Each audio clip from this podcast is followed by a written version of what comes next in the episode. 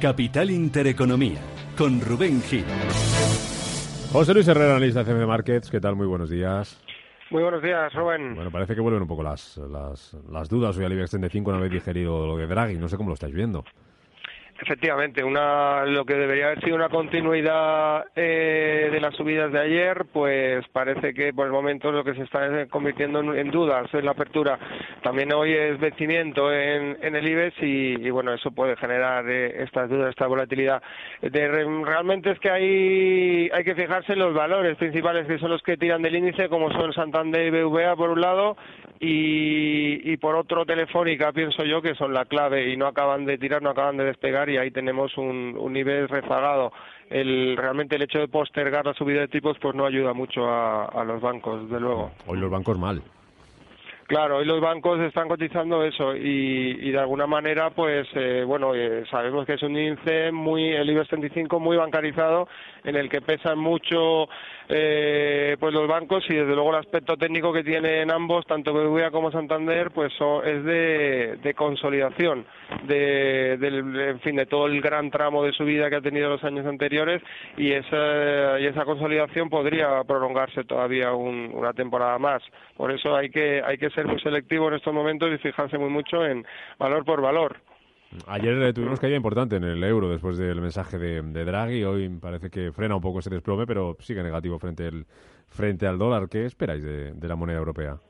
Fue el más damnificado sin duda. Llegamos a ver un repunte del euro frente al dólar después de, de conocerse pues eh, la, noticia inicial de que no había eh, subidas y que se producía un eh, pues bueno, una materialización de ese poco a poco anuncio de, fin de programa de estímulos y lo llegábamos a ver superando incluso el 1,18, el 1,1850 eh, sobre el dólar, pero en el momento en que se plasma, la, porque eso el mercado no lo tenía tan descontado, la idea de que la subida de tipos no comenzara a mitad de año, sino previsiblemente a final de año, pues, pues hizo que se desplomara en barrena y, y todo apunta que vaya a, a seguir la debilidad en el par. La clave va a estar en el 1,15 lo tenemos en 1.1548 en estos momentos, tanteando zona de soportes de, del mes pasado.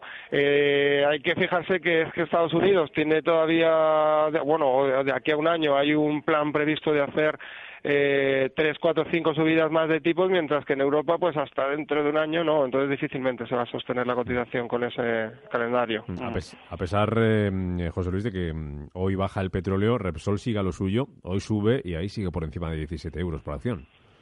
Claro, Repsol es que, bueno, eh, es cierto que existe esa, ese mimetismo o esa eh, referencia con respecto al precio del petróleo, pero no es algo tan tan tan milimetrado. En general eh, está recogiendo el valor de esos precios altos y, y la tendencia que tienen estos otros valores que hemos comentado, pues Resol es uno de los valores que, que bueno que va en busca de, niveles superiores mientras el petróleo no pierda zonas de, de relevancia, pues puede seguir tirando y, bueno la, la, caída que está teniendo el petróleo pues es mínima, es en torno al, al 0,30%. Mm. Eh, gas natural, protagonista también hoy, le un uh, precio objetivo Morgan Stanley, un precio objetivo que se queda muy por debajo de lo que está cotizando gas natural hoy, está subiendo un 0,3% en 21,85. ¿Qué os parece gas natural a vosotros?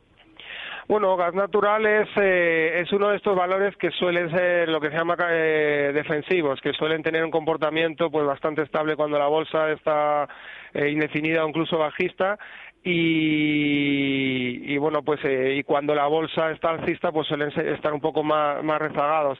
El tema de, de la bueno cuando los bancos lanzan o los grandes bancos de inversión lanzan sus recomendaciones de compra no es cierto que suele tener un impacto eh, muchas veces puntual pero pero a la larga pues bueno el valor recoge su su valía y realmente gas natural yo pienso que que tiene un buen aspecto técnico. Hay una zona eh, bueno, está muy próximo a una zona de, de, máximos que podría llevarle a incluso a la zona de los 23, 24 euros, pero superando esos niveles podría ser un valor muy interesante para, para mantener en cartera. Y en el continuo, ahora lo analizaremos con algo más de detalle, lo veremos, nos lo contará Ángeles, eh, Duro Felguera, sigue en la montaña rusa pendiente de la Junta de hoy, ¿no?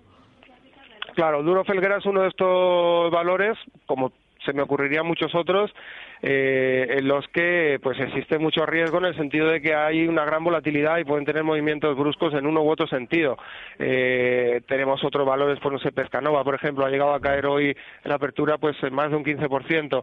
Eh, muchos otros valores, bueno, no son aptos para todo tipo de inversor o por lo menos si se, si se entra en esos valores pues hay que estar eh, pues eh, en fin, en previsión de que pueda haber esa volatilidad, pues hay que estar muy muy diversificado en una cartera, hay que entrar con poca en general con poca inversión, porque pueden dar pues eh, como decimos mucho muchos movimientos tanto a favor como en contra, son los llamados chicharros, ¿no? En, en, el argot. Mm, bueno, pues vamos a ver cómo termina la sesión y a ver qué pasa con esos vencimientos. José Luis Herrera, analista de CMC Markets, que vaya muy bien el negocio. Feliz viernes. Igualmente, buen fin de semana.